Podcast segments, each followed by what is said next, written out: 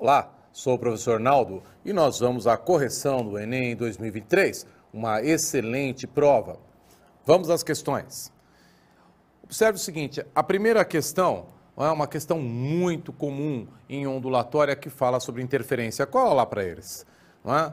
Ele fala que é comum em viagem de aviões sermos solicitados a desligar os aparelhos. É? Por quê? Porque há interferência, essa interferência pode ocorrer somente se as ondas emitidas pelo, lar, pelo celular e as recebidas pelo avião tiverem o quê? Não é? Olha que bem simples que é a questão. Caso os equipamentos é? uh, da aeronave e o telefone uh, possuírem a mesma frequência, ou mesmo frequências próximas, né, haverá interferência. Ok? Eu tenho certeza que você acertou essa questão. Alternativa correta C. Muito boa mesmo. Próxima questão. Olha aí, questão já que entra no assunto de transmissão de calor.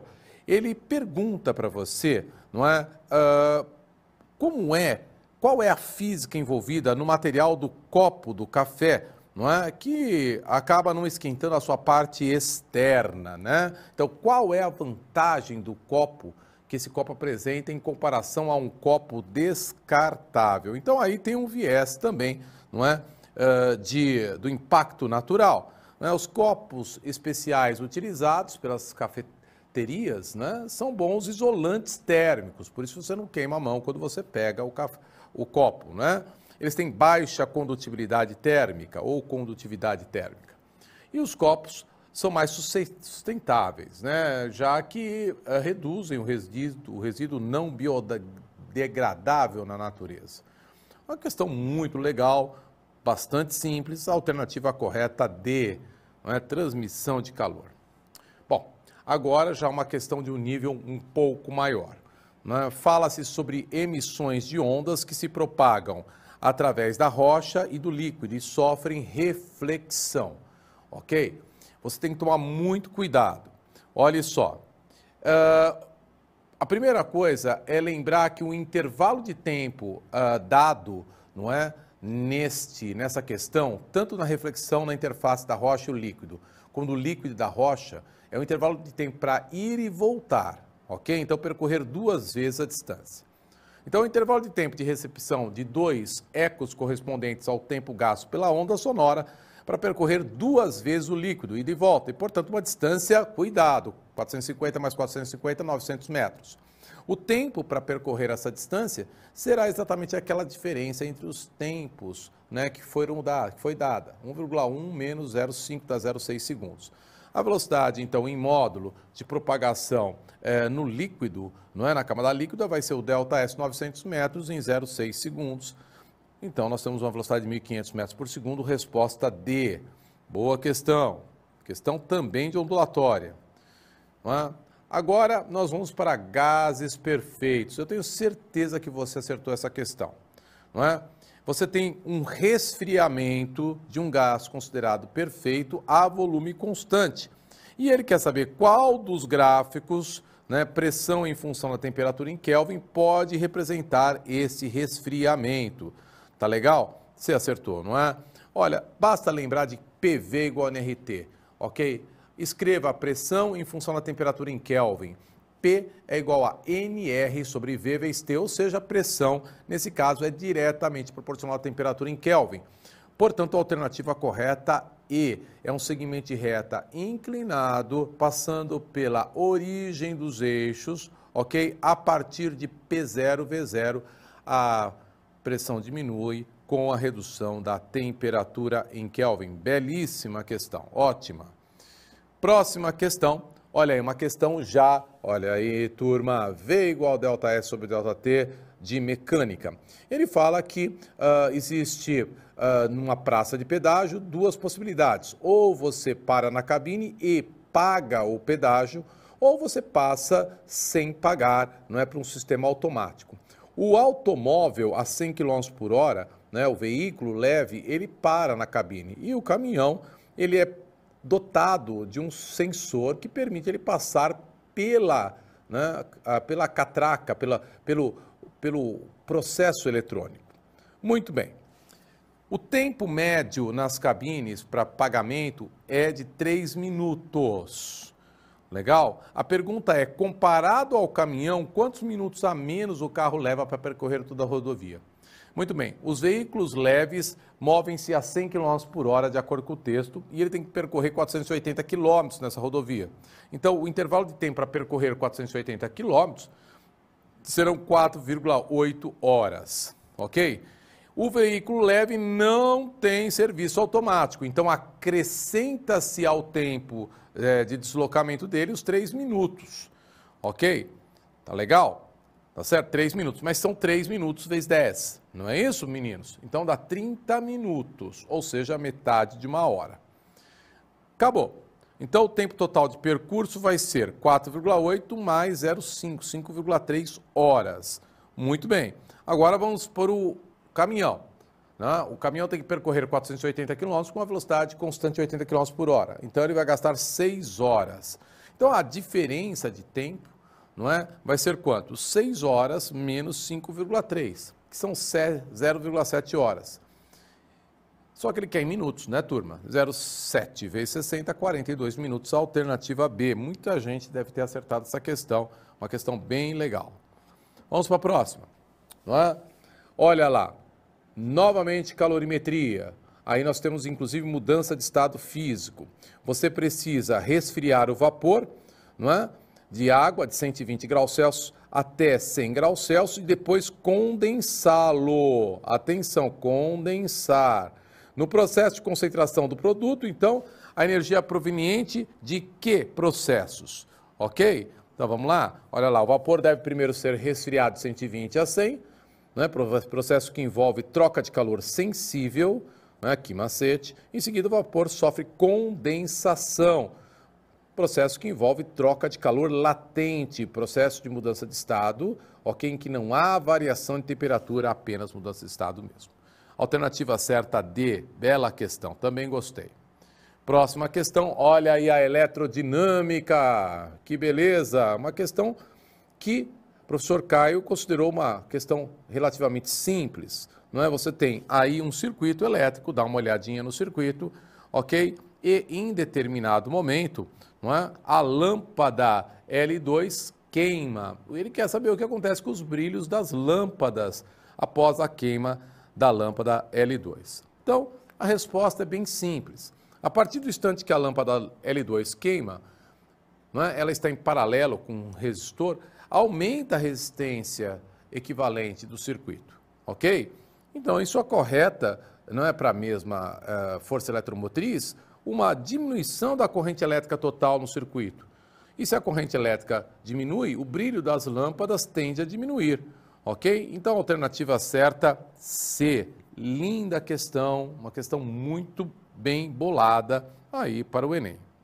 Próxima questão. Olha lá, talvez o pessoal tenha lembrado das aulas de dinâmica, não é? A explicação das leis de Newton. Fizemos exercícios muito próximos a esse em sala de aula. Você tem eh, na carroceria não é, eh, de um caminhão um corpo de 200 kg preso a duas cordas.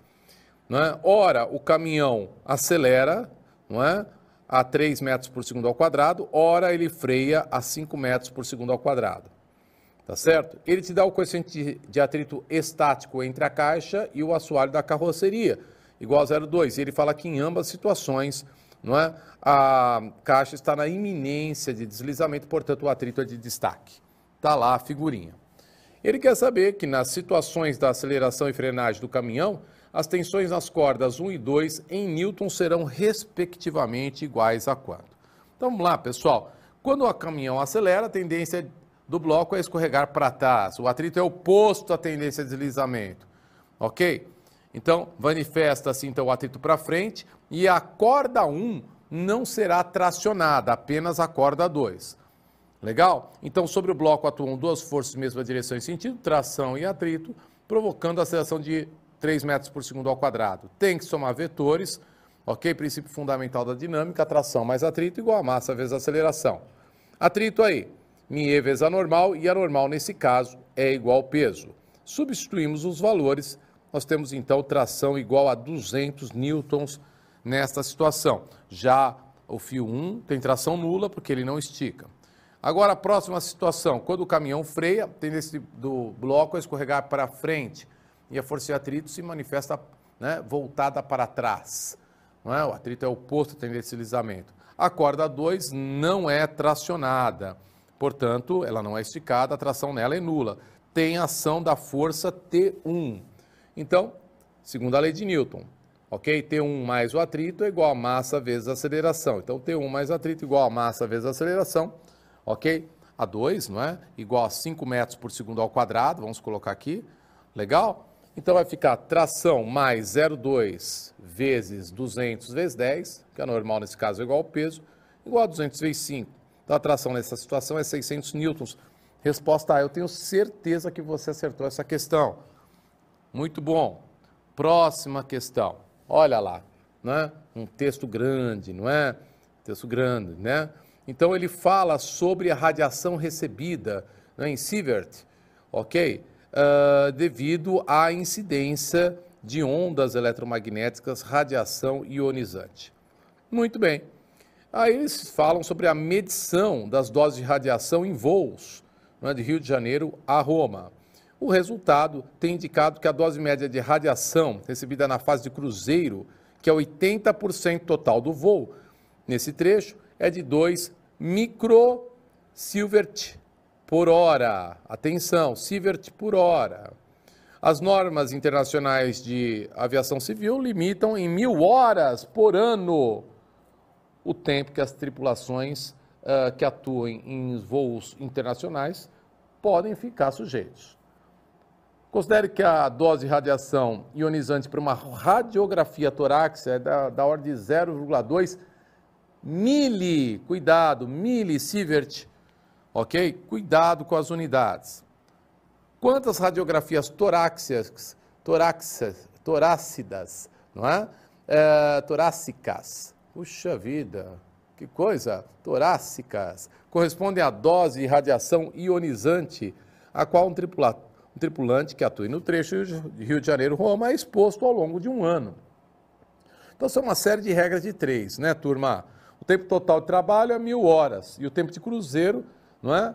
É, é, equivale, e a, a, incidência de radiação equivale a 80% dessas mil horas, então 800 horas. Uma hora, 2 microsievert. É?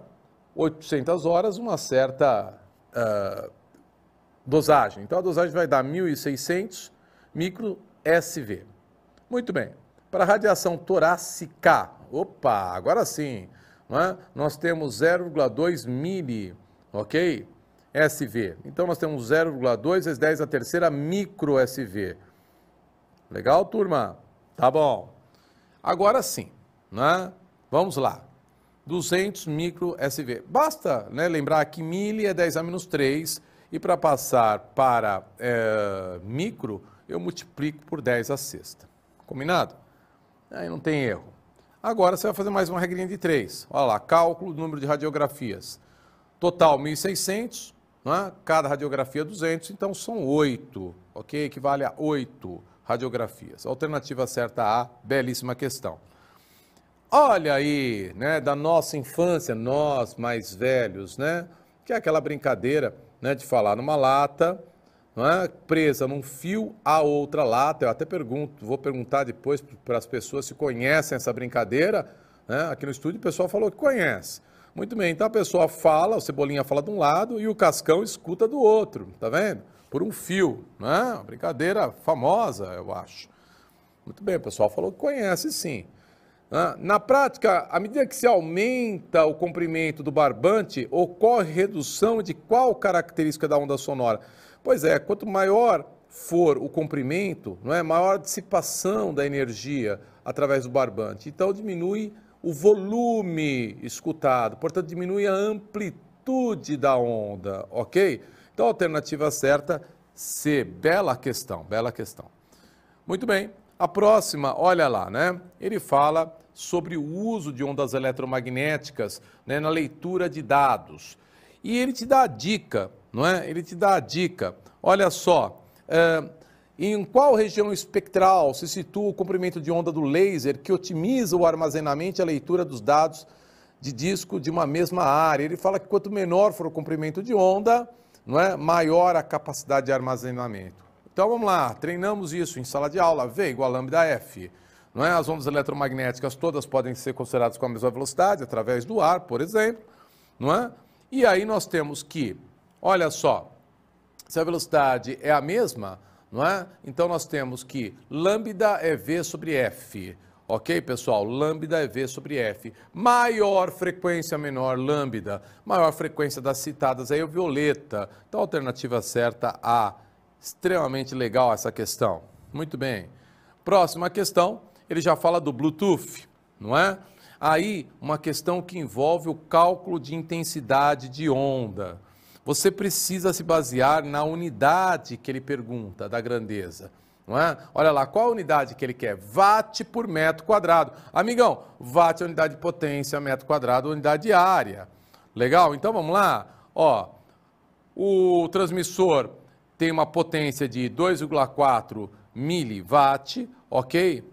E a uma distância de 10 metros, a área da frente de onda é calculada fazendo-se 4πd ao quadrado, né? É a área de uma esfera.